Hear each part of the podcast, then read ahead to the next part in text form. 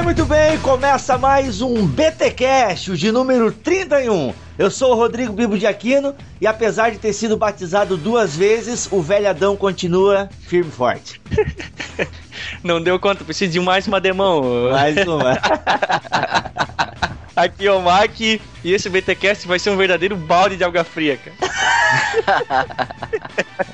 Galera, aqui é o Alex e apesar da pouca água, eu permaneço na graça. Hum, ai, ai, ai. Aqui é o Thiago e. Ô Mac, pode preparar a vinheta de mergulho aí, porque eu só acredito se mergulhar. Olha aí, eu tô vendo que esse BTcast nós não entraremos em consenso pela primeira vez na história do BTcast. Hoje vamos falar sobre batismo em águas, batismo nas águas, batismo com águas, batismo. Vamos falar sobre esse assunto que é, eu diria, tem uma certa polêmica, se discute isso é muito na teologia e obviamente nós não daremos as respostas finais e não daremos respostas conclusivas aqui nesta gravação. Mas Não queremos falar um resposta nenhuma. não, alguma resposta. Aliás, aliás, dark. Diga-se de passagem, eu fui estudar, assim, né, agora pro BTcast e tal, me preparar. Cara, achei que ia sair, assim, um pouco mais iluminado. Hum, hum. Pior que aconteceu a mesma coisa comigo, cara. É, é, é isso que acontece. Na teologia tem disso. A gente às vezes tem várias correntes teológicas e claro, a gente abraça uma, mas como eu sempre digo, eu não morreria por ela. E vocês perceberam, tem uma voz diferente. Temos aqui Tiago Ibrahim, que veio direto do Mar da Galileia gravar com a gente aqui do BTcast. Eu não sei se poderíamos chamar isso de um mini crossover, Tiago. Só porque eu sou pequeno, cara. Não, porque só tá você do no barquinho, Ah, tá. né, cara? Pô, Deixa, que eu quero isso? falar uma coisa aqui então. Toma essa, Pedro e Mateus. Quem são Pedro e Matheus? Pedro e Mateus são meus dois companheiros lá do, do No Barquinho. A gente tem um podcast no Barquinho, do nobarquinho.com. Quem quiser ace- acessar, fique à vontade, serão bem-vindos. Não roubaremos os ouvintes de vocês, até porque a gente não tem tanto conteúdo. Não se acostumem com isso, tá? Legal, pessoal. É um prazer receber tu aí também. Tiago, seja bem-vindo aqui ao BTcast. E na verdade, até o Tiago está aqui porque esse tema surgiu numa discussão entre Tiago e Alex no Twitter. Como é que foi isso, Alex? Ah, não sei, ele escreveu alguma coisa lá de batismo lá e eu retruquei, nem lembro mais o que ele escreveu. Ah, olha, esses, esses comentários Pedro aí, olha.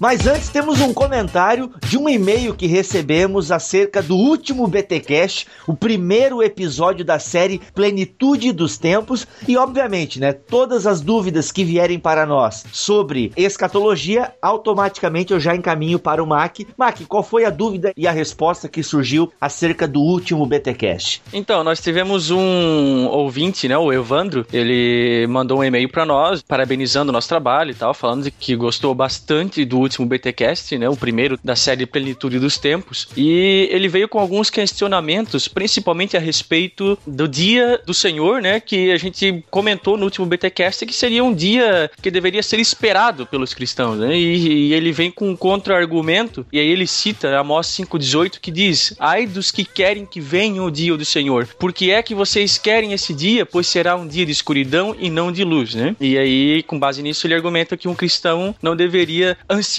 pelo dia do Senhor. E aí, dentro disso, eu respondi para ele que a gente deve contextualizar melhor essa passagem, né? Ah, o que o profeta está falando ali não se refere a crentes, a conversos. Ele, de fato, ele se refere ao povo de Israel, porém ele está se referindo ao povo de Israel praticamente apóstata, ao povo de Israel que já não estava aí mais muito aí para as coisas do Senhor, é um Uhum. povo que naquele momento estava merecendo a ira de Deus. Então ele estava falando para esse público. E a gente também encontra outras passagens no Novo Testamento, como 1 Tessalonicenses 5, o apóstolo Paulo falando, fazendo uma distinção entre crentes e não crentes, que o crente não precisa temer o dia do Senhor. Disso a gente infere que a gente pode ter uma expectativa em ansiar pelo dia do Senhor, porque é nesse dia que, como dizem, né, a gente vai passar dessa para melhor. né? Temos outras passagens do Novo Testamento, como Apocalipse 22, 20, onde o próprio apóstolo João diz: Vem, Senhor Jesus, né? Uma, uma, expressão de expectativa, de anseio pela segunda vinda, que segunda vinda é o dia do Senhor, né? é um evento só. É, Eu respeito o comentário do do Evandro, mas a gente precisa colocar aqui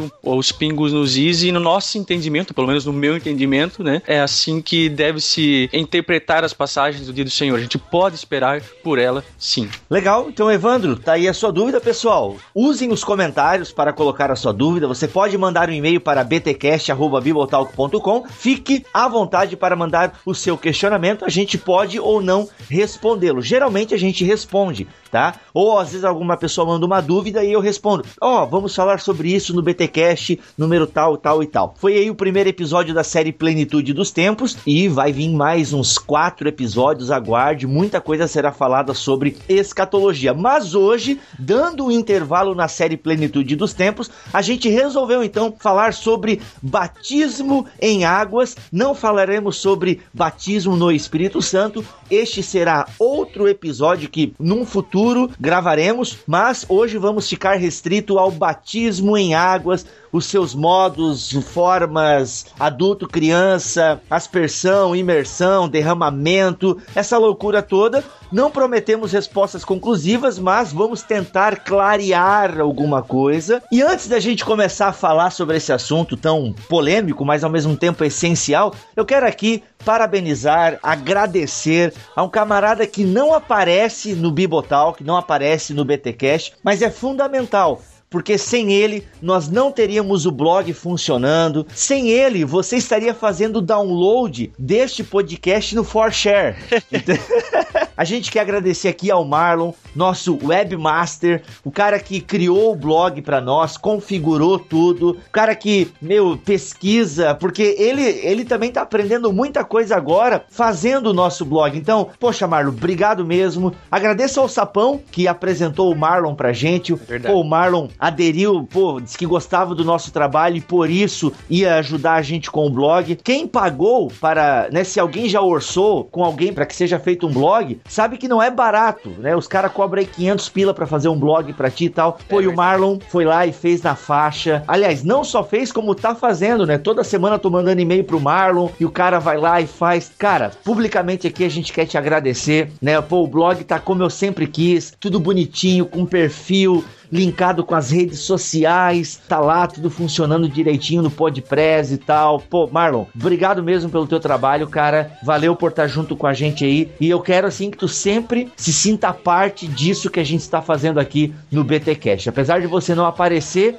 nós só aparecemos porque tu tá aí nos bastidores fazendo a coisa acontecer. Valeu, parceiro. Valeu, parceiro. Honra merecida, hein? Com certeza. Muito obrigado mesmo. Vamos então, sem delongas, ao episódio 31 do BTcast. Kiss.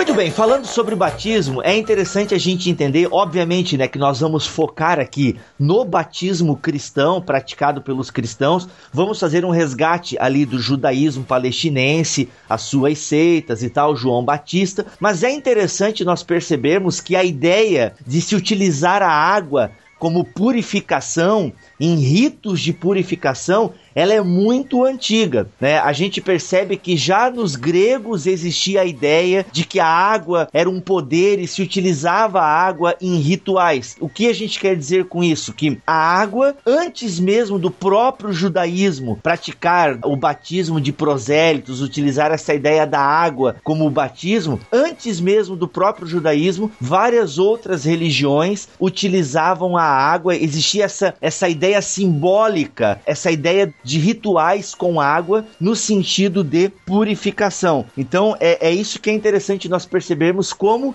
a água está presente já em religiões antiguíssimas como sinônimo de purificação, como a ideia de a gente não usa aí lavar a alma. É mais ou menos isso que está por trás então dessa ideia já das religiões antigas de utilizarem a água em ritos de purificação. Então a gente percebe que já existe um modelo em relação a isso. Então, geralmente eram o quê? Ritos de iniciação e purificação, porque a água tá ligada ao nascimento. Bibo, a título de curiosidade, algumas, algumas religiões que praticam o batismo, tem, tem algum, algumas delas aqui, ó, não para o nosso ouvinte que acha que é só o protestantismo que pratica o batismo, não, mas existem outras religiões que também praticam. Claro que se diferenciam em forma, né, claro, uhum. é, entendimento o catolicismo, o islamismo, o judaísmo, budismo, protestantismo, a umbanda e o candomblé também praticam o batismo. Olha aí, isso algumas, né? Com certeza existem mais, até porque como a gente disse, remonta à antiguidade essa prática de ritual com batismo e tal. Mas aí são é, religiões que tu citou que o pessoal com certeza já ouviu falar, pelo menos, né? Exato. Graças a Deus, porque a gente é cristão e pode se batizar com água limpa, porque se batizar no Rio Ganges, né? Ninguém.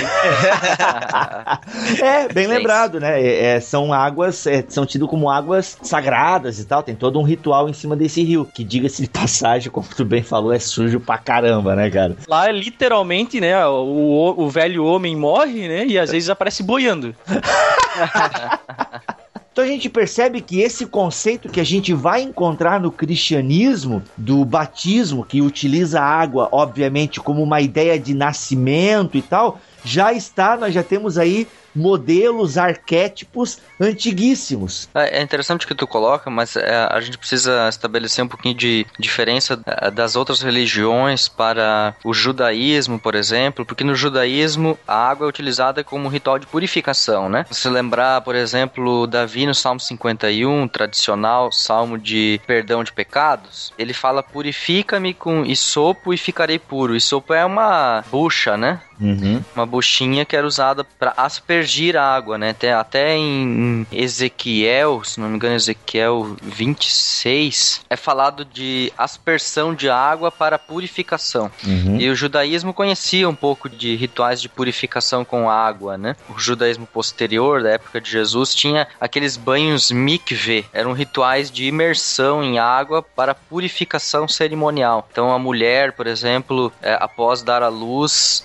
deveria deveria passar por um ritual de purificação, o homem em determinadas situações devia passar por um ritual de purificação. Interessante, né, que os fariseus criticam os discípulos de Jesus por não lavarem as suas mãos, uhum. ou seja, não, não fazerem a purificação ritual antes de comer. Então, a água está presente no judaísmo é dentro desse contexto de purificação cerimonial, ligado à lei de santidade. Né? O Alex, de certa forma a gente pode dizer que a passagem do povo de Israel pelo Mar Vermelho foi uma espécie de batismo, cara? Então, o Novo Testamento faz essa relação, né? Da passagem do povo de Israel pela água do Mar Vermelho com relação ao batismo cristão, mas acho que ali é mais uma tipologia, né? Não que a passagem do povo tenha sido efetivamente um batismo no sentido religioso, né? Uhum. Quem escreve isso é 1 Pedro, né? Uhum. O apóstolo faz uma interpretação tipológica, né? Ele utiliza uma história do Antigo Testamento e, e cria pontos de conexão para o um ensinamento de Jesus com o objetivo de dizer, olha, o mesmo princípio que está ali está presente aqui. O que princípio estava presente lá? O salvamento, livramento. Uhum. Então, o, o, mesmo princípio está presente agora nesse novo ensino, salvamento, livramento. É isso que ele quer estabelecer com a tipologia.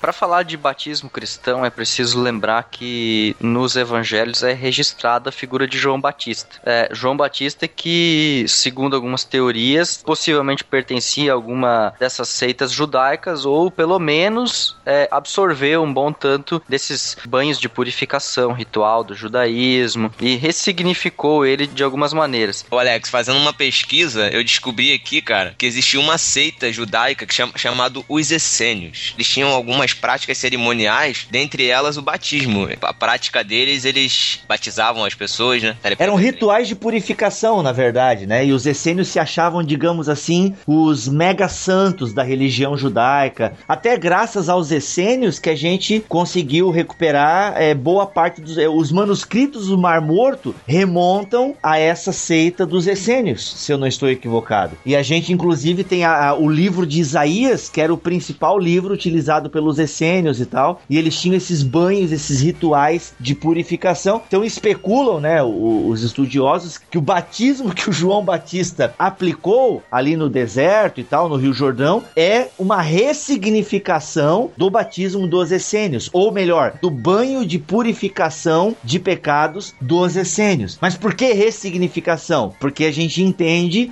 que João Batista estava côncio, de que ele estava vindo para anunciar um que era maior do que ele e tal, e que era necessário a purificação dos pecados e tal e tudo mais. Então por isso que uhum. a gente diz ressignificação. Até porque ele é bem claro no seguinte, né? Ele anuncia muito claramente, né, a preparação para a vinda do Messias, uhum. e ele faz isso em termos de arrependimento para o perdão dos pecados, né? Hum, isso, enquanto isso. o pessoal limpava, o dele era mais simbólico, né? O, o batismo que ele ensinava era mais simbólico mesmo. É, agora a gente não pode, eu também não vou saber dizer, e não sei se alguém sabe, se para os essênios também não era só um rito também, né? Porque eu, eu imagino que os, os essênios não iriam acreditar acreditar que a água também houvesse um poder é, ali de purificá-los, é, a água em si. Aí agora a gente vai ficar devendo essa resposta, porque vai saber se para os essênios também não era simbólico, mas ali para os essênios simbolizava a purificação. Para é, João eles... simboliza a purificação, mas algo que vem dessa nova aliança agora, digamos assim. É, e nem que a água tenha poder em si próprio, né? Que daí seria bem grego isso, né? Os gregos que acreditavam na água como tendo um poder próprio em si. Bom, no caso de João, o batismo de João, assim como ele mesmo veio conforme conforme a profecia, para preparar o caminho, né, para a vinda uhum. do Messias, o próprio batismo de João, eh, quando as pessoas se batizam para arrependimento dos seus pecados, elas também estão se preparando para a vinda do Messias de alguma forma. Sim, com certeza, né? Elas estão obedecendo a esse chamado ao arrependimento, né? E é interessante, né, que aparece ali num dos relatos de batismo, fariseus e alguns outros camaradas ali vieram para ser batizados e o João Batista toca eles embora, né? Raça uhum. de víboras, né? É, isso aí. Aí percebe percebe o caráter profético de João Batista, né, de enxergar que aqueles ali não vieram para arrependimento, para o perdão dos pecados, se preparando para o Messias, né? Aqueles ali vieram tipo, vamos ver o que, que vai acontecer, curiosidade talvez, ou, ou vamos colocar à prova o João Batista. Se percebe que João Batista tem um caráter profético messiânico diferenciado dos banhos rituais do judaísmo. De certa forma, estava apontando lá para frente para aquela pessoa que iria batizar com o Espírito Santo e com fogo, não é isso? É, por aí mesmo. É, aí aí, mas agora a gente, para os ouvintes entenderem legal, eu acho interessante nós distinguirmos o batismo cristão do batismo de João Batista. Perfeitamente, Por, né? É, eu acho que é interessante porque aí, o batismo de João Batista não é o batismo cristão. Perfeito. Até a gente percebe isso no, no livro de Atos, quando o apóstolo Paulo evangeliza, eu não lembro agora que cidade exatamente, ele pergunta ao pessoal: que batismos receberam? Ah, o de João. Não, então vocês têm que ser batizados em nome de Jesus. Olha. E aí ele vai lá e, e batiza eles em água águas. Ele não está falando de batismo do Espírito Santo, ele está falando de batismo de águas. Posterior ao batismo nas águas, eles recebem o dom do Espírito Santo, né? Então é interessante que Paulo mostra que há uma diferença entre os dois. Jesus foi batizado por João Batista, sim, mas não por uma necessidade de arrependimento para o perdão dos pecados. Acho que foi aí que a gente trocou os tweets, né, Tiago? Não é porque a necessidade de Jesus de purificação ou de arrependimento. Eu creio assim de identificação com o nosso pecado e o nosso arrependimento. É, é para cumprir toda a justiça. Exatamente. E ali ele dá início, vamos dizer assim, visível ao seu ministério. Uhum. Quando uh, o Espírito Santo desce sobre ele em forma corpórea, né, de forma de pomba, e pousa sobre ele, a voz no céu diz: Eis o meu filho amado em quem tenho uh, prazer, né, quem tenho alegria. Você percebe ali a presença da Trindade bem forte, né? E a partir dali, João Batista diminui e Cristo cresce. Tem própria questão, uma espécie de um selo, né, que otorgasse o ministério de Jesus, ou que validasse o ministério de Jesus. Jesus não ia prosseguir com o ministério dele sem ter se batizado antes. Até então a Bíblia não relata nenhum, né, não, não fala que ele que ele fez nenhum milagre, né? Milagres dele foram posteriores ao batismo. Exatamente. Não podemos é, cair na armadilha de dizer, não, só a partir do batismo Jesus se tornou efetivamente é. divino e sim, aí só a partir daí. É, que aí, tá. aí a gente aí cai no né? gnosticismo, né? a gente cai no gnosticismo, é. é. a gente tem que lembrar que a partir dali ele inaugura o seu ministério público. Isso. Sim. Não tem nada a ver com a essência do ser de Jesus, né? É, porque só para os ouvintes entenderem, é, algumas seitas da, da, da igreja primitiva acreditavam que que no batismo é que Jesus foi divinizado, digamos assim, ou foi dinamizado, que no batismo o Cristo entra em Jesus de Nazaré. Então só para o pessoal entender que não, não é isso que a gente está dizendo, mas é como o Alex bem frisou, é a partir do batismo que o ministério dele se torna público e não no batismo que ele se torna Deus. É bem importante a gente é, diferenciar isso, né? Isso, não tem nada a ver com a divindade dele, né? Ou com a Não. própria pessoa em si, Isso. mas todavia, de alguma forma, quando a gente vê no batismo de Jesus, lá na descrição né, do texto, que o Espírito Santo ele vem sobre ele como uma pomba, de alguma forma há alguma mudança ministerial no sentido de que esse ministério é inaugurado, como o Alex falou também, né? Porque Jesus não fazia as coisas sem o poder do Espírito, né? Era, havia uma integração entre ele e o Espírito Santo também. Nesse É. ponto aí a gente pode dizer que era o João terminando de abrir o caminho pro Messias, né? Que ele veio preparar o caminho, então ele terminou a estrada e o Messias poderia seguir a partir dali, né? Exatamente. Até João Batista fala isso, né? Daquele que não tem nem a. a- a- Não sou digno de desatar digno- as sandálias. Exatamente, né? O interessante que do ministério de Jesus é que Jesus não batiza, né? Pois é, até Ele fica a pergunta se os discípulos foram batizados ou não, né? Ele só institui o batismo ao final, né? Uhum. É. E aí com um significado, né? Mas ele não batiza ninguém, né? Isso é bem interessante do ministério de Jesus. Bom, a gente vai ter que pular o ministério de Jesus, afinal de contas ele não batizou ninguém, e ver o que é que ele disse para que os seus discípulos fizessem. Acho que primordial a gente começar com Mateus, que é, eu creio, um dos mais tradicionais usados na igreja, né? Aham. Texto de Mateus, capítulo 28, os versículos 19 e 20, né? Portanto, vão e façam discípulos de todas as nações, batizando-os em nome do Pai, do Filho e do Espírito Santo, ensinando-os a obedecer a tudo o que eu lhes ordenei. E eu estarei sempre com vocês até o fim dos tempos. aquela tradicional ordem de fazer missões, etc, né? Mas a gente- o foco não é esse hoje. Os discípulos serão batizados em nome do Pai, do, Do Filho e do do Espírito Santo, uma fórmula trinitária, de alguma forma identificando aqueles que são batizados com a autoridade que está batizando, né? Que é o próprio Deus triuno. Tá, então a gente tá vendo aqui o batismo como uma identificação com o Deus Trino. Porque al- alguma autoridade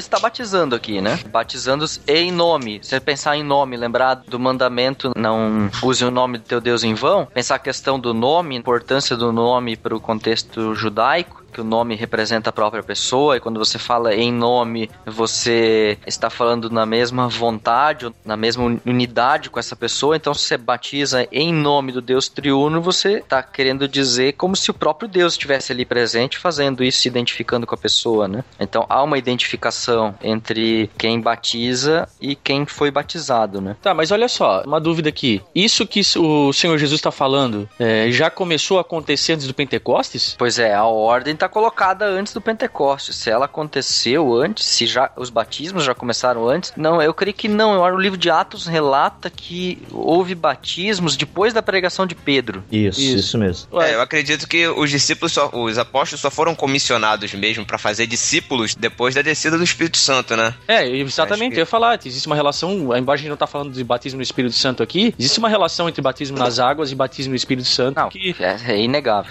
que se Aham. já tivessem começado a batizar antes do Pentecostes ia dar um problema Teológico. teológico Uhum. imenso aqui.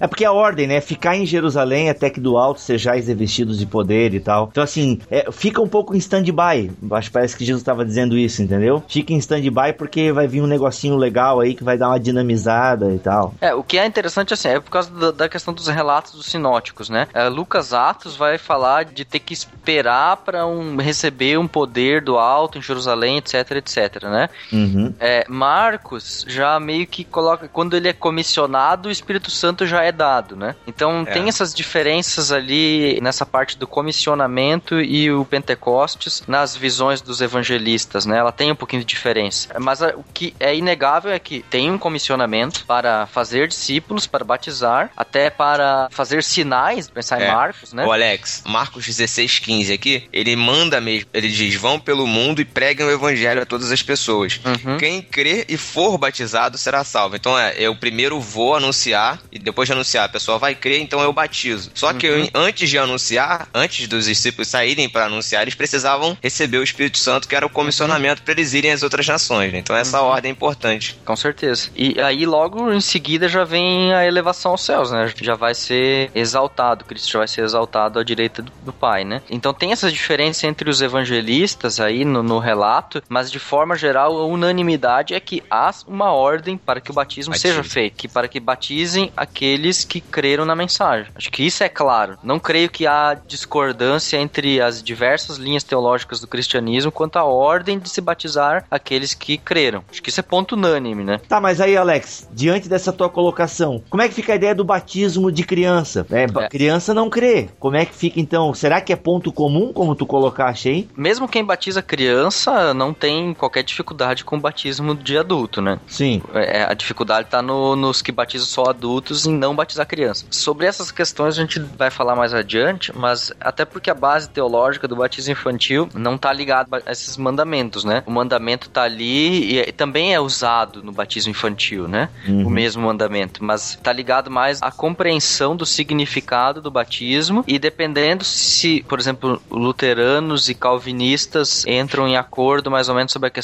da aliança, mais algumas linhas luteranas sobre a relação entre promessa e fé. Então tem algumas questõezinhas teológicas que vão diferenciar. Vamos continuar, mas a gente vai entrar nesse assunto aí. Vamos continuar. O apóstolo Paulo relata batismo, né, várias vezes nas cartas dele. Uma vez ele relata que ele mesmo não batizou muito, somente uma família que ele batizou e talvez uma ou outra que ele agora nem se lembra mais quando ele relata. Os relatos de Paulo estão mais na questão do significado do batismo. Então até não vou abordar muito profundamente porque a gente vai falar isso também no ponto mais adiante, né? Ele relata, por exemplo, Romanos 6, na ideia de sepultamento, de ser morto e ser ressuscitado. Então ele usa essa Romanos 6 é onde se fundamenta bastante o significado do batismo. Exatamente, Né? A fundamento- teologia do batismo é feita a partir de Romanos 6. Romanos 6. A partir de Romanos 6, prioritariamente nessa questão da morte e ressurreição de Cristo Isso. e a identificação ali com o batismo, né? Também Colossenses há uma, uma referência interessante sobre o batismo, né? É em Colossenses que, no caso, o, ba- o batismo está bem ligado à questão da aliança e tal. Exatamente. Em Colossenses, no capítulo 12, versículos 13 e 14, tá a relação entre o E a batismo e a, no- circuncisão. e a circuncisão. Uhum. Dali a teologia da aliança no batismo, da nova aliança no batismo, está presente em Paulo. Mais adiante a gente fala sobre esse assunto também. Então essas são assim as principais passagens no apóstolo Paulo relatando sobre o significado do batismo. Pedro também faz, a gente até antes respondeu a pergunta do, do Tiago, né? Que fazia aquela relação entre a passagem no Mar dos Juncos, no Mar Vermelho, o salvamento no mar e, e o batismo. Porque até o Pedro fala assim, que agora vos salva. Uhum. Diz o batismo que agora vos salva. É até uma formulação cheia de dificuldades exegéticas, né? Porque vão ter aqueles que vão dizer que, viu, ó, o batismo salva, só por Uhum. ele mesmo. Então também aqui tem, tem as suas dificuldades. Uma passagem muito pequena, um versículo muito curto, difícil de fazer, eu acho, doutrina a partir de versículos isolados, né? Um pouquinho Uhum. complicado. Mas dá pra explicar também, né? Dá, dá, dá pra explicar. Dá- como até eu falei porque tem a- sobre a questão da tipologia, né? É, por causa da tradução convencional diz assim, a qual, figurando o batismo, agora também vos salva. Mas dá pra gente fazer uma outra tradução que ficaria mais ou menos a água que, como antítipo, ou seja, do livramento de Noé por meio da água do dilúvio, agora também vos salva. Dá pra interpretar também ali Pedro, não associando a salvação à água, né? Mas a arca, entende? É, Uhum. dá pra gente explicar também. A gente vai entrar nesse versículo mais pra frente? É, o outro é Colossenses Porque eu quero 2:12. dizer que eu quero dizer que o batismo não salva, entendeu? É, meu, diferente dos pais da igreja, né? É, vou diferir deles hoje. A igreja antiga, encontrei algumas referências ao batismo na igreja antiga. Uma delas, uma das mais antigas, é a Didaquê, que é um livrinho sobre a doutrina dos apóstolos, sobre orientações para a igreja. E nela eles falam mais a respeito da quantidade de água. Parece que havia ali talvez uma dificuldade para encontrar água. Então ele preceitua que deve ser feito em água corrente, mas se não tiver, pode ser em outra. Inclusive pode ser com água quente. É. Poxa, E aí ele diz que na falta de outra água, então que se derrame três vezes sobre a cabeça em nome do Pai, do Filho e do Espírito Santo. Mas é um batismo ainda de adultos, né? Porque ele preceitua que deve haver ensino e deve haver dois ou três dias de jejum preparatório preparatórios para o ato do batismo. Olha aí. É, mas mesmo nessa época, o Alex, já existia, já estava começando, existia já o, o, costume de batizar crianças, né? Já, já. Irineu, por exemplo, 189. Irineu vai falar que Jesus veio como bebê para santificar os bebês. Viveu como criança para santificar os, as crianças nessa idade, assim sucessivamente, né? Uma das provas de que isso acontecia também eram os escritos de Tertuliano, que ele condenava essa prática, na verdade, né? Então, uhum. se o cara tá condenando é porque realmente existia na época. Né? Existia, né? exatamente. É, Hipólito fala, por exemplo, onde não há escassez de água, a água deve ser corrente e tudo mais. E aí ele fala, ó, primeiro batizem as crianças e se elas quiserem falar, pode falar, mas se não, que os seus pais ou parentes falem por elas. Ano 215 isso. Acho que seria legal a gente discutir como é que a Igreja Católica enxerga o batismo, né? A visão romana, ela vai se solidificar mais a partir do escolasticismo. Quem uhum. não sabe o que é isso, veja os nossos podcasts da série Gigantes. No Anselmo a gente introduz a escolástica. Então, tá lá. A partir dali você já pode ouvir sobre escolasticismo. Bom, o escolasticismo vai dar esses primeiros pitacos do batismo como graça infusa. E que é isso? Pensa o seguinte, a bebê nasce, ele tem pecado original nele, que é definido como algo na essência do ser humano. Uhum. O pecado original tá lá. Então a criança precisa ser batizada para que a graça seja infundida nela e limpe ela do pecado original. Por isso o próprio ato é salvífico, porque vai infundir na criança a possibilidade dela crer. E sem o batismo ela se torna inapta para a fé cristã e vai limpar ela do pecado original e aí, claro, permitir que através das obras ela vá crescendo na escadinha que chega até o céu. Então, só o catolicismo romano, na verdade, ele vem só, digamos, não diria aperfeiçoando, mas só mantendo a prática já da igreja antiga, digamos assim, né? Porque os pais da igreja igreja, acho que a maioria deles apoiava o batismo infantil, né? Como a, a inserção no povo de Deus e tal. Eu acho incrível os pais da igreja terem tido é, esse pensamento, com exceção de alguns poucos, como Orígenes, veja só. Né? O cara que, inter, que interpretava. Quem. É, pois é. O cara que interpretava as escrituras mais simbolicamente, sempre, e foi justamente um dos poucos que falava que a parte do batismo era essencial à fé antes. Ele tinha mais esse discurso em detrimento da grande maioria que não. O batismo ele tem um, um certo poder em si mesmo. Dentro disso aí, o Mac, é interessante até uma das discussões que a gente teve, que o, o imperador, o Constantino, ele deixou para ser batizado só no final da vida. Ele virou cristão, só que deixou para se batizar só no final da vida, por causa de ser um só batismo e a questão da infusão da graça mesmo. Ele tinha medo de se batizar e depois não poder cometer mais pecado, não é isso, Alex? Essa é uma das ideias. Outra ideia é que ele não quisesse se identificar com a fé cristã, né? Politicamente não fosse tão interessante, e aí ele só se deixou batizar no final, né? Então tem essas duas correntes, uma mais política, outra mais espiritual de explicação do batismo do Constantino. Do jeito que ele era caco, acho que as duas cabem bem para ele, né? that.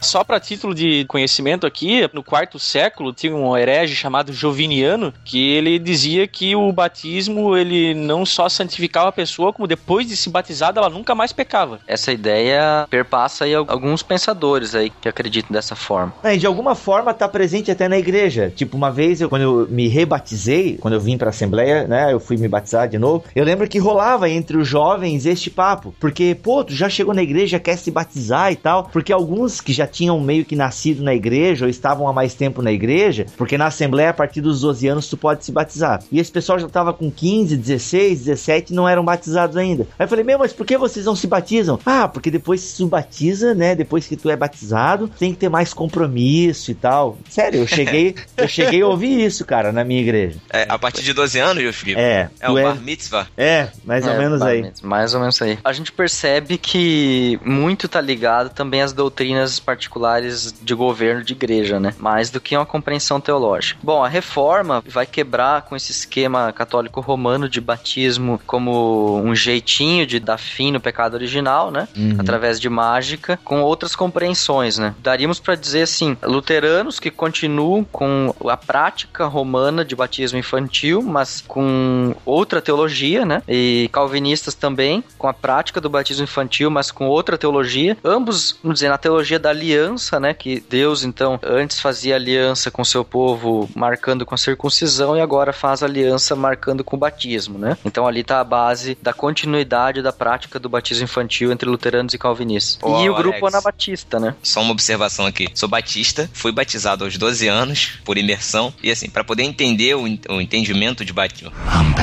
a compreensão de batismo dos luteranos e dos, dos calvinistas, é importante compreender a teologia da aliança, né? Primeiro você tem que ler um pouco sobre a teologia da aliança para poder entender em que se baseia e aí sim procurar estudar sobre, assim. Estudando agora sobre o batismo, eu consegui compreender alguma coisa e meio que, vamos dizer assim, aceitar um pouco mais, vamos dizer dessa forma. É, exatamente. Se você não entender essa questão, como está em Colossenses, né, dessa relação entre a circuncisão da velha aliança e o batismo como sinal da nova aliança, aí você não vai entender por que, que luterano e calvinista batiza criança. Vai achar que Aham. eles, tipo, não tiveram coragem de dar um chega pra lá no catolicismo, né? Aham. Aí não tiveram. Então, aí, Olha, olha. Não começa a vamos pular logo essa parte histórica aí, meu irmão. Eu tô Não, cansado disso. Ó, Lutero diz no catecismo maior dele que prefere batizar as crianças porque quem disse que criança não crê? Criança crê mais do que adulto. Adulto fica aí, por que é isso? Por que aquilo? Eu não, eu não penso assim, eu não sei o que. Lutero tá errado, Zwingli tá certo, não sei o que. Criança não pergunta isso, ela crê e deposita fé e acabou. É pronto. porque eu acho que a ideia por trás do batismo infantil é o seguinte: a graça é dom de Deus. E quem disse que Deus não pode dar esse dom para uma criança? É, então já tá meio que essa ideia assim por trás, não é? Também tem isso aí. Também tem isso aí. Tem uma compreensão meio torta entre alguns grupos de luteranos de que Batismo É, salva. Eu sei batismo porque... salva, é, porque tu estudou na faculdade luterana, então tu É. sabe disso, né? É. De que o batismo salva, porque, tipo, Deus vai dar graça pra essa criança e vai, de algum jeito ou de outro, criar a fé nela. Vamos complicar o Alex. E você, Alex? O que você acha? Ah, não faz isso. Então, é, Não, ô, pessoal, calma aí, calma aí. Antes de jogar o Alex na Berlinda aí, de jogar o cara, eh, vamos fazer o seguinte, pessoal. Vamos tentar agora amarrar um pouco essas pontas, que eu acho que a gente jogou muita informação. Então, só pro ouvinte entender o que a gente tá fazendo até agora. A gente fez um panorama histórico, conceituou um pouco no judaísmo, João Batista, nos evangelhos, um pouco Paulo, um pouco Pedro, igreja primitiva, catolicismo romano, Lutero e Calvino. Faltou falar dos anabatistas, né? Que é justamente daí é o contraponto. A discussão que a gente vai entrar agora é mais ou menos luteranos e anabatistas. Os anabatistas que negavam o batismo infantil acreditavam que a pessoa tinha que crer para ser batizada, confessar publicamente Cristo. Então é mais ou menos isso que os abana... os abanabadá.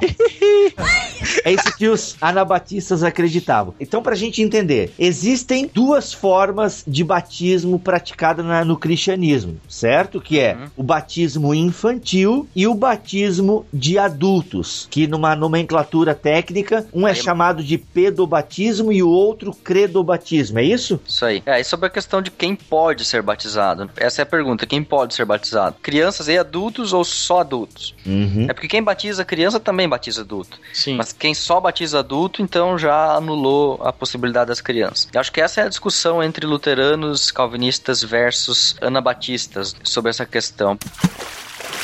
Bom, o argumento meu pessoal, assim, eu batizo crianças, eu batizei minha filha, agora recentemente, não com a compreensão de que, ah, agora porque batizei tá salva e antes estava condenado. Não, é essa a compreensão. Eu adoto a compreensão do batismo como sinal da nova aliança e como meio da graça. Então, que compreensão é essa? Bom, a da aliança a gente já falou um pouquinho, você vai perceber em Colossenses, acho que é Dois. importante ler esse texto. Colossenses 2, o versículo mesmo é o 13, mas o certo seria o É. contexto todo. né? É, por exemplo, desde o 11, né? Nele vocês também foram circuncidados, não com uma circuncisão feita por mãos humanas, mas com a circuncisão feita por Cristo, que é o despojar do corpo da carne. Isso aconteceu quando vocês foram sepultados com ele no batismo, e com ele foram ressuscitados mediante a fé no poder de Deus, que o ressuscitou dentre os mortos. Quando vocês estavam mortos em pecados e na incircuncisão de sua carne, Deus os vivificou em Cristo, ele nos perdoou todas as transgressões e cancelou a escrita de dívidas que consistia em ordenanças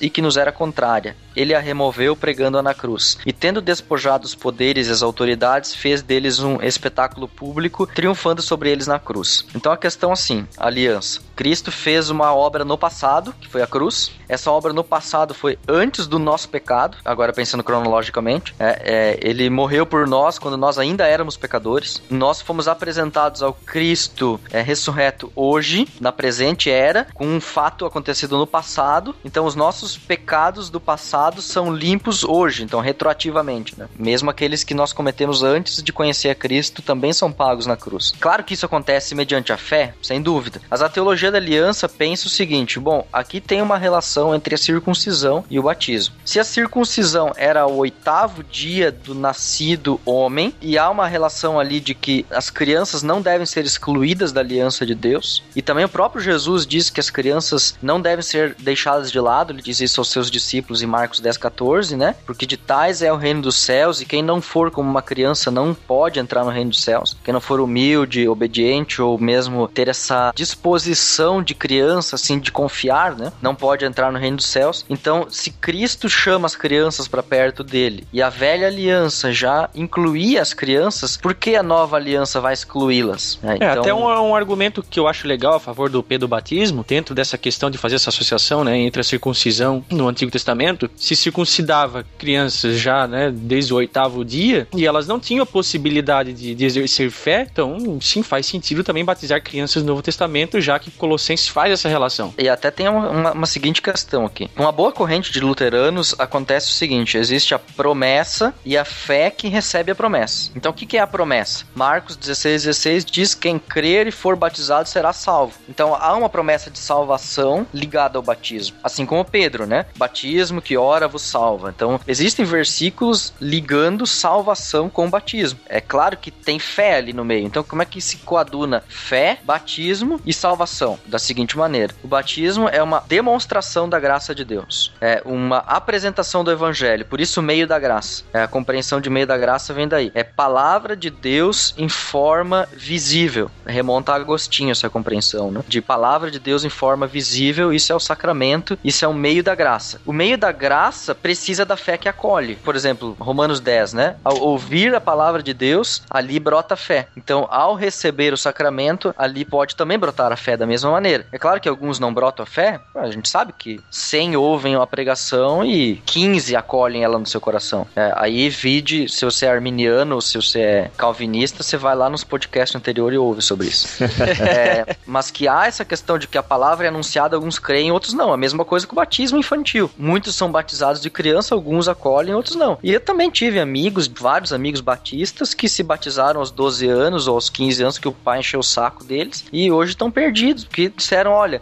me batizei lá, mas, tipo, não quero saber disso, né? Então, a... o batismo não é garantia de salvação. É, a conclusão é que eu chego, a conclusão que eu chego é o seguinte, tanto o batismo como de criança, como o batismo de adultos ou adolescentes, aqui a gente, eu ia entrar na questão de sacramentos, né? Porque a gente tem o seguinte, não é garantia de salvação, como tu bem colocou, Alex. Eu enxergo, né, agora entrando, o, o batismo como um rito de iniciação a uma comunidade cristã então, nesse sentido, eu também não vejo problema se é com criança ou com adulto, porque ele é um rito de iniciação. Eu não creio que o batismo em si tenha um poder místico, entende? De salvação, como geralmente a compreensão sacramentalista tem. Eu não consigo imaginar que o rito do batismo em si manifesta alguma graça para o indivíduo que está sendo batizado. Eu enxergo o batismo como um rito rito de iniciação a uma comunidade que foi alcançada pela graça. Eu vejo um pouco essa diferença, mas no fundo, no fundo, quem batiza criança e quem não batiza, se ou imerge totalmente o corpo ou se só joga umas gotinhas na testa, amb... se borrifa. Na... É, ambos se fundamentam tanto na Bíblia como na história da igreja. Então a gente percebe que é um assunto controverso, né? E por isso que a gente deve respeitar, é, e a gente já falou isso no primeiro episódio da série Plenitude dos Tempos. Por isso que o respeito é fundamental. Não, mas olha só, nessa questão de batismo de criança, né, a gente colocou alguns argumentos, né, a favor, e deixa eu colocar um pouco de lenha na fogueira aqui. Como eu havia falado antes, existe uma relação entre batismo nas águas e batismo no Espírito Santo. Acho que todo mundo vai concordar que existe uma relação no Novo Testamento, sobretudo em Atos, Sim, né, sim, a, respe- a respeito disso. Se eu batizo criança, isso não implica que de alguma forma o Espírito Santo habita na criança, ou mesmo pode-se entender que a criança é batizada no Espírito Santo quando ela é batizada nas águas? Primeiro porque geralmente quem batiza de criança não é pentecostal, né, pra começar aí, né? Uhum. Então não vai ter essa teologia de que posteriormente vai A haver um batismo do Espírito Santo. E as crianças eu- vai sair da água falando, né? E eu, É, exatamente, exatamente. Mais ou menos por aí. Mas peraí, Liturgi- peraí, peraí. Liturgicamente, Mac, a- após o batismo infantil na água, é feito oração com imposição de mãos e unção com óleo para que receba o Espírito Santo. Isso, isso. Eu justamente, na minha Isso faz fala, parte da liturgia do Pera, das, batismo cri- infantil. das crianças, Alex? Sim, das crianças. Faz Então- parte da liturgia do batismo infantil. Certo, então espera aí, espera aí, espera aí. Por isso que eu tava falando antes. Eu entendo o batismo no Espírito Santo, olha só que contrassenso, né? Embora eu congregue numa igreja pentecostal, eu não entendo o batismo no Espírito Santo co- como o pentecostalismo entende, tá? Eu entendo. é, eu já dei bastante dor de cabeça pro meu pastor. Eu entendo como algo acontecendo no momento da conversão. Certo. Eu acho que é, nesse ponto até você entende dessa forma, né, Alex? Sim, sim, perfeito. E aí você acabou de falar que, no caso da. Mas aí como falar em conversão de uma criança? Pois é. Geralmente as igrejas pedobatistas, elas têm um segundo momento é, de instrução na vida da criança, para que ela possa confirmar aquilo que foi feito no batismo. E aí, vamos dizer assim, essa oração com imposição de mãos, ela, ela é repetida em idade adulta quando essa criança quiser, né? Geralmente com 12 anos também. É, Mas, é, né? Então, Falha pra caramba. Falha. Batismo infantil, ele é tão sem fundamento que precisa fazer uma confirmação depois, cara. Meu. Contrapartida, há quem diga que o, o- a apresentação que se faz das crianças, pra quem só batiza depois de grande, né? Ô, seu palhaço, cuidado com o que tu vai falar aí agora. É um, é um- é batismo sem água, como disse o Eu ia, falar isso, eu ia falar isso, cara. Eu era de uma igreja que tinha esse costume de apresentar ou consagrar os recém-nascidos. Tá. Eu, eu ficava assim, pô, mas é um batismo sem água. É. É, jogar água em cima. Não, já que eu falei, já eu acho o batismo infantil um pouco incoerente, tá? É um batismo por umidade. Oh no. Umi- Umidade não, é, não, é umidade bat- do ar. umidade do ar. umidade da saliva do pastor.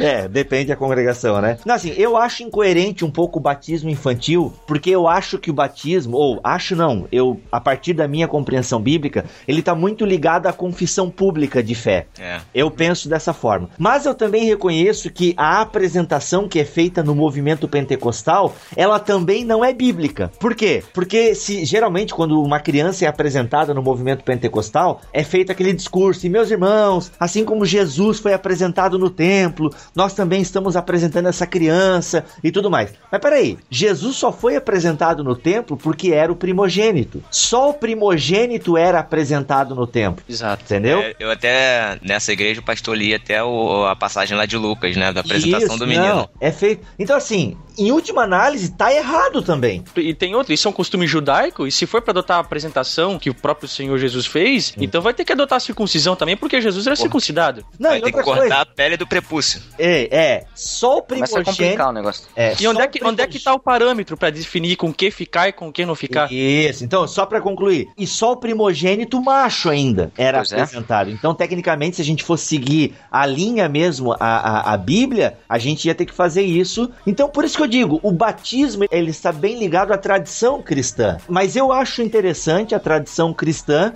que enxerga o batismo como uma ordenança, não como um sacramento, se bem que hoje em dia muitos teólogos estão é, intercambiando esses dois termos, principalmente quando não se encara o sacramento como o rito eficiente em si, né? Como Uhum. se o rito carregasse a salvação em si, o poder, justamente. Mas eu acho interessante, porque, na minha opinião, o batismo está muito ligado à confissão pública de fé. E, cara, em última análise, eh, são pouquíssimos os versículos na Bíblia que amparam o pedobatismo. É, até É, porque, Bibo, tecnicamente, não tem nenhuma criança sendo explicitamente batizada no Novo Testamento. eu fico pensando assim, eu tava até dando uma lida e o pessoal tava falando isso. Em discussões assim na internet eu já acabei lendo isso. Mas peraí, falam que o pedobatismo ele é. tá puxando lá da circuncisão, é um sacramento, por que, que não se faz isso também com a ceia, que é um outro outro sacramento, né? Não tratam os dois sacramentos de formas diferentes, né? Não É- entendi o que tu quis falar. A relação entre. A relação, não é a relação Bus- entre isso, a relação buscar na no Antigo Testamento alguma isso, ponte. Exatamente. Apesar de que a ceia tenha. Bom, não Tem é a assim, Páscoa, não né? é, Tem relação não com a é- Páscoa. Tem É. relação mas, com não a é, Páscoa. mas a forma não tem nada a ver. Ah, a forma externa não. Nenhum, Não, o batismo mesmo- também não tem forma externa, é o Não, mas mesmo, não, né? mas mesmo o entendimento, mesmo o entendimento dos dois, né? Até achei um link aqui de um pastor que era pedobatista, vamos dizer assim, se converteu ao credo-batismo, né? Aí ele faz algumas críticas ao pedobatismo. Aí ele fala aqui, ó, é, esse problema é admitido por alguns dos mais refinados teólogos pedobatistas que escreveram sobre o tema. Isso significa, conforme admitido, ensinado por esses teólogos pedobatistas, que nós devemos voltar ao Velho Testamento para estabelecer a doutrina. Quando se volta ao outro sacramento do Novo Testamento, a ceia do Senhor, entretanto, os teólogos pedobatistas não aplicam o mesmo princípio hermenêutico. Ou seja, os recebedores da ceia do Senhor são determinados pelo ensino do Novo Testamento em vez do ensino do Velho Testamento. Uma questão hermenêutica. Exato. Se bem que tem pontes com o Antigo Testamento também, né? Com relação à ceia, né? Por causa da Páscoa, por causa da velha aliança, a nova aliança, etc. Então, relações tem, né? Olha só, toda essa discussão, na minha opinião, a gente vai voltar para aquela ideia de sacramento. Ô Lex, é- eu acho que é importante tu definir o que tu pensa de sacramentos. Se a pessoa ela define sacramento como o próprio ato em si transmite graça, então faz sentido batizar criança. Então, a compreensão do sacramento na visão luterana é diferente da católica, né? Primeiro que sacramento precisa ter palavra de Jesus ordenando, é precisa ter uma promessa que se liga ao sacramento e precisa ter um sinal visível, tá? Então, por isso só acaba se encaixando o batismo e a ceia como sacramento, porque só esses dois têm uma ordem expressa para ser repetido, há uma promessa, no caso do batismo para salvação e no caso da ceia para perdão dos pecados, e só ele, esses três têm um sinal visível, né? Físico, água e no caso vinho e pão, né? Agora a questão assim, o que significa sacramento? Sacramento é palavra de Deus, aí a promessa de Deus ligada ao sinal visível. Então nada mais é do que proclamação da palavra. É simplesmente proclamação da palavra, com uma forma visível. Então nada mais do que isso. Não tem nada de místico que vai transmitir alguma coisa por trás ou qualquer coisa desse tipo. Não tem nada disso. É simplesmente proclamação da palavra de forma visível. E não é um Igualzinho a- meio de concessão do espírito, né? Como se entendia. O romanismo é assim, né? N- É, não como graça infusa. Meio da graça, sim, porque, vamos dizer assim, dentro do- da visão luterana, o Espírito Santo, entre aspas agora, só age por meio da palavra, entende? Uhum. Questão de que só age por meios, né? Então, por meio da pregação e da administração dos sacramentos. Agora, não como graça infusa, né? Que tipo, ah, tipo, sentou na missa, recebeu graça. Comeu da ceia, recebeu graça. Foi batizado, recebeu graça. Não, tipo, a graça está sendo comunicada, mas precisa ser abraçada em fé. Então, há comunicação da graça, mas essa graça precisa ser recebida em fé. Então, o luteranismo faz essa diferença entre o que significa e o que está sendo dado e o proveito. Só tem proveito quem recebe em fé. Quem não recebe em fé não teve proveito nenhum, não aconteceu nada. Aí, como a fé é um dom de Deus, Deus dá esse dom para a criança. Mas se tem uma compreensão mais arminiana por trás, a pessoa tem que crer, a pessoa tem que confessar. E a partir do momento que ela crê e confessa, então é que ela está apta para se batizar, entende? Então, queira ou não, essa discussão ela acaba voltando. É Voltando pra porque- soteriologia, né? Voltando para soteriologia, porque se eu eu só posso me batizar, ou melhor, eu só posso ser batizado se eu confessar publicamente que sou um cristão e que Opa. quero seguir a Cristo. A gente volta pra aquela questão de novo, né? Existem argumentos bíblicos pros dois lados, né? Os dois lados. Os Aí dois quem- lados conseguem arrumar argumentos bíblicos. Isso. E Aí agora- se harmoniza. Quem crê, não, a graça é algo de Deus, que o homem não participa em nenhum momento da salvação, então, obviamente, não tem problema batizar a criança, porque ela, o ser humano não precisa participar deste evento salvífico, entendeu? Aham. Eu entendo que a salvação é dom de Deus nesse sentido, e creio que um bom arminiano também vai entender isso. A salvação é dom de Deus, só que contrapartida, eu creio que nós podemos responder com fé, e aqui eu coloco até uma fé consciente, digamos assim, que eu tenho que manifestar publicamente essa minha crença em Deus. E aí entra a questão do batismo, a confissão pública de fé, tá? Eu tô, estou testemunhando para todo mundo o que a graça de Deus fez em mim. Eu estou respondendo a esta graça, participando deste rito de iniciação e de, eh, digamos, oficializando a minha entrada no povo de Deus. Só que qual é o problema desse meu argumento? E eu mesmo já vou me contra-argumentar. Como é que ficam os deficientes mentais, por exemplo? Eles não têm direito ao batismo? Hum. Eles não têm. Então, aí que é complicado, porque se eu digo que é uma confissão racional, se eu digo que eu tenho que estar consciente da minha confissão pública, e aí, quer dizer que quem é deficiente mental, que vai saber, a gente não consegue dizer se ele tem compreensão daquilo ou não, ele não pode ser batizado? É uma situação bem melindrosa. Pois é, cara, eu, eu fico pensando, a gente toda semana vai na PAI, né, cara, contar a história bíblica. Outro dia eu tava lá olhando para as crianças, hum, muitos são adultos na verdade também, olhando pro pessoal lá, ouvindo a história e respondendo a história com uma expressão assim que tu via, tipo, o cara crê e confia de uma forma que talvez eu não consiga. Porque uhum. eu vou ficar pensando com argumentos racionais, né? Eu vou ficar pensando, não, mas tal teologia diz tal coisa, não, tal teólogo diz isso.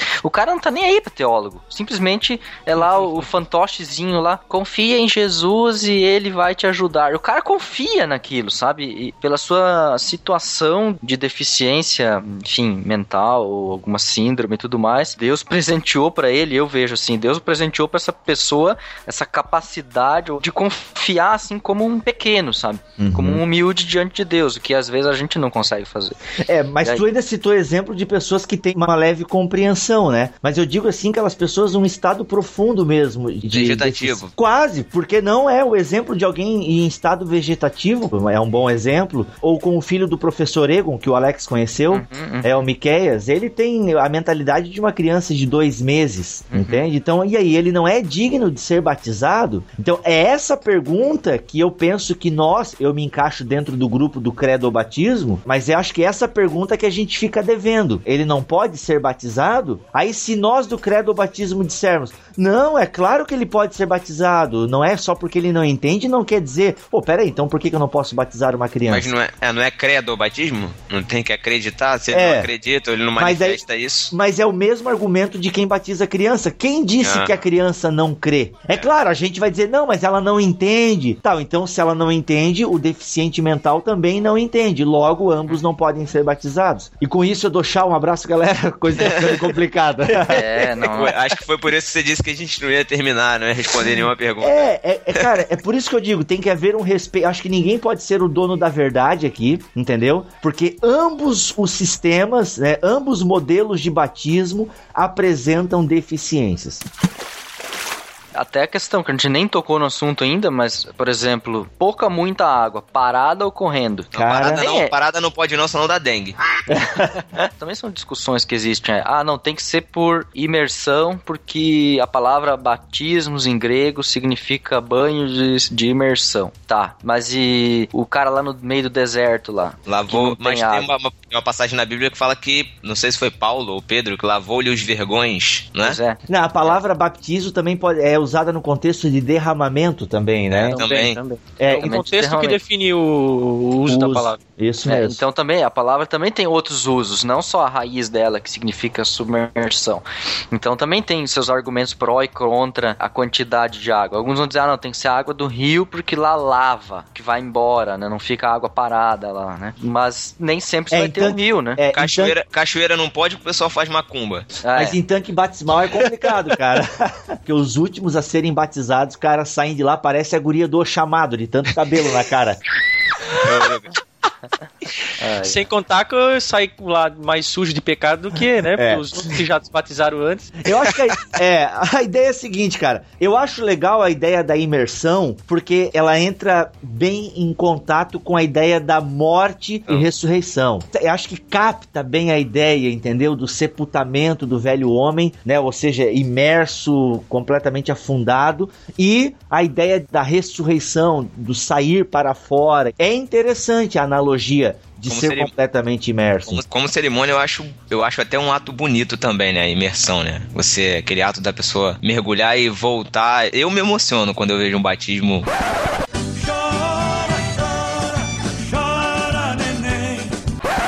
Eu nunca presenciei um batismo por expressão, Alex. Nunca presenciei, infelizmente, um batismo infantil. Mas, assim, sempre que eu presencio um batismo, eu acho uma, uma coisa muito bonita. Uma profissão de fé muito bonita, né? Eu vejo que assim, a pessoa, ela, ela chegou a um estágio de dizer, não, eu quero realmente ser batizada porque eu entendi o que é ser cristão. Eu acho interessante. Se a gente mantiver essa tradição de eu entender o que é ser cristão, né? Na verdade, as pessoas se batizam também. Tem gente que se batiza sem entender o que que é. É, todavia, essa questão da forma de batismo, entendendo que não só o batismo, também tem a ceia, bem como a gente sabe que existem várias analogias de coisas no Novo Testamento que tem uma referência no Antigo Testamento, a gente sabe que os rituais de purificação no Antigo Testamento eram, acho que a maioria deles, se não todos, feitos por aspersão. É, É. geralmente aspersão. Sangue, água, com isopo. É, E quando Jesus fala, vinha para cumprir toda a justiça, né, no batismo dele, se a gente fazer uma ligação aí com, a, com o que era feito no Antigo Testamento, ponto para o P do batismo. Olha aí. É, na verdade a própria igreja já utilizava vários modos, né, ao longo da Sim, sua sim. história. Então por isso que a gente diz que a gente, é, a questão do batismo gera discussão, né? Uns vão defender o pedo, outros o credo. Só que ambos os sistemas eles possuem falhas. Ou Claro, melhor, não, falhas talvez não seja a palavra, mas limitações. Uhum. Porque as igrejas que praticam o pedobatismo, elas são coerentes com toda a sua doutrina soteriológica. Uhum. Entende? Sem dúvida. Todo, né? É, faz parte do todo. Então, eles conseguem amarrar dentro dessa ideia. E quem pratica o credobatismo geralmente tem uma tendência um pouco mais arminiana. Tipo, Não. a ideia. Não, mas, Tiago, é como você acabou de falar. Nem a pessoa. Mas olha só o que tu acabou de falar. É, fala assim: que a pessoa está decidindo seguir Não, a não. Cristo. Ah, não, mas aí, aí que tá. Eu não falei que a pessoa está decidindo seguir a Cristo. Eu falei que ela decidiu mostrar a todo mundo que ela está seguindo a Cristo. Que ela Que foi. seja, ela decidiu. Que seja, ela decidiu.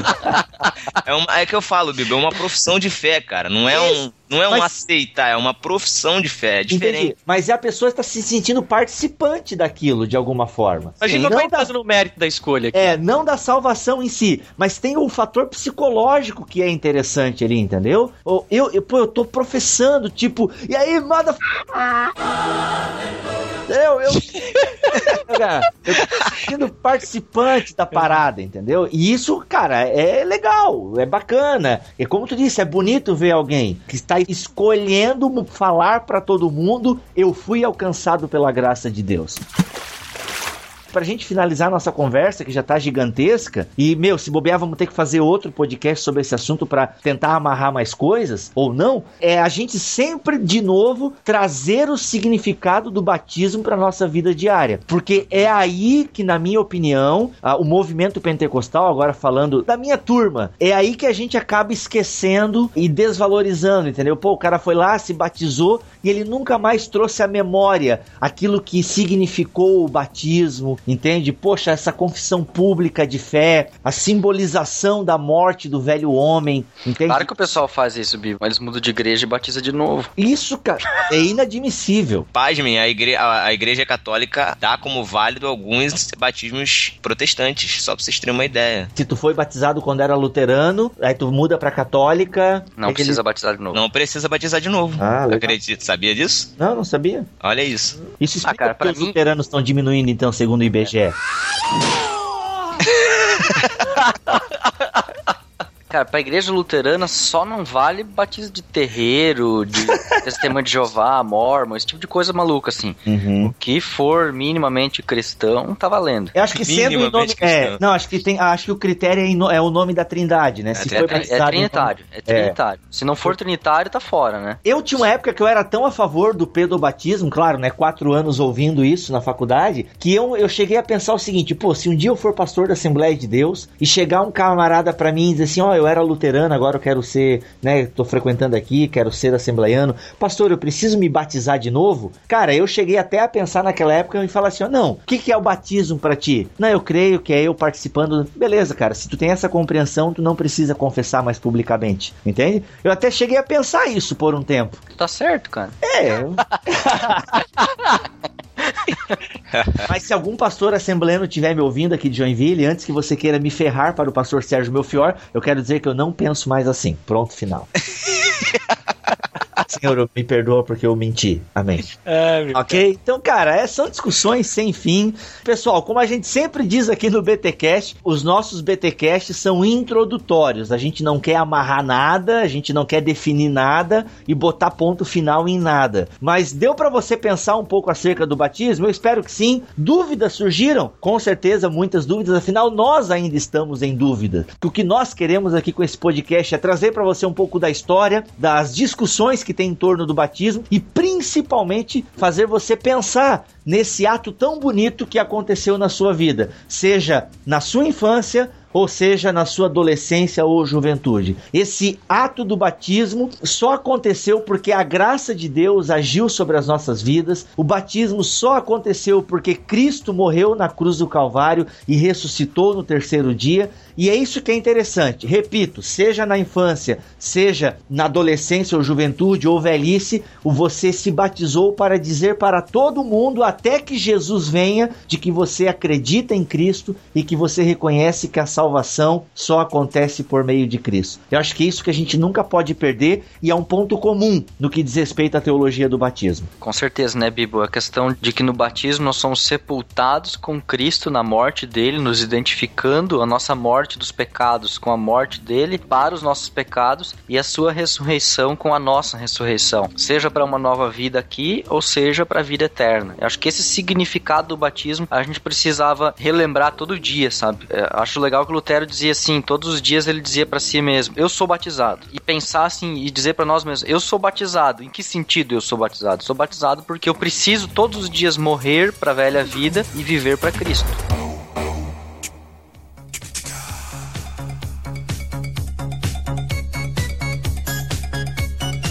Muito bem, vamos ficando por aqui então em mais um BTcast. Dúvidas você pode mandar para btcast@bibotalk.com ou deixar aqui nos comentários. Aliás, eu achei muito pouco os comentários do último BTcast. Por favor, pessoal, o nosso salário são os seus comentários. Deixem lá. Afinal, como disse um dos ouvintes, podcast não é só sola feed.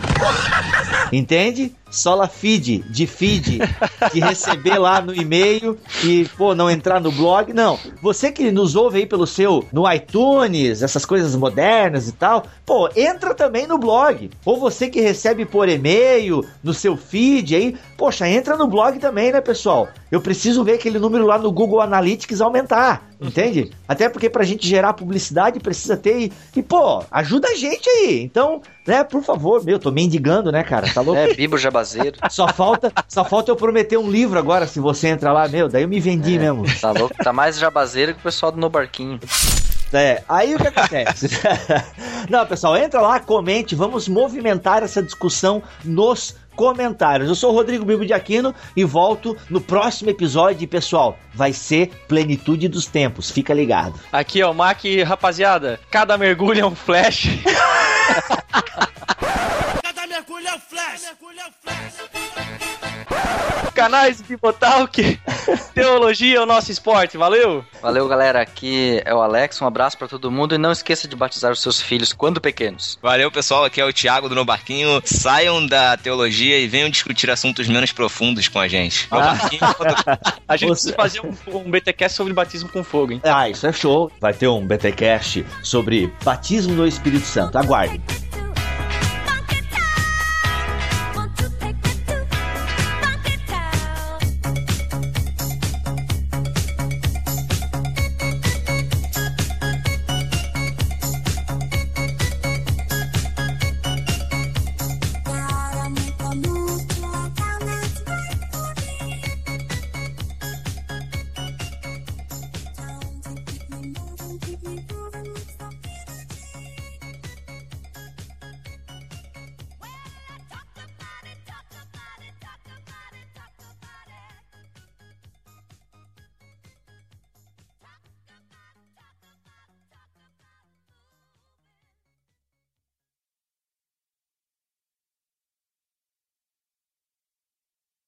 Tu tá muito tenso? O que que é, cara?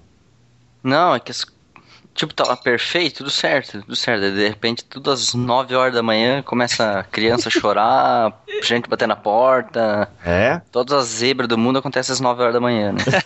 Dia- em dia de gravação, né? É, exatamente. Mas, mano, tá com a gente agora? Tá tranquilo? Vamos lá? Vamos lá. Então tá. Beleza, vamos lá então.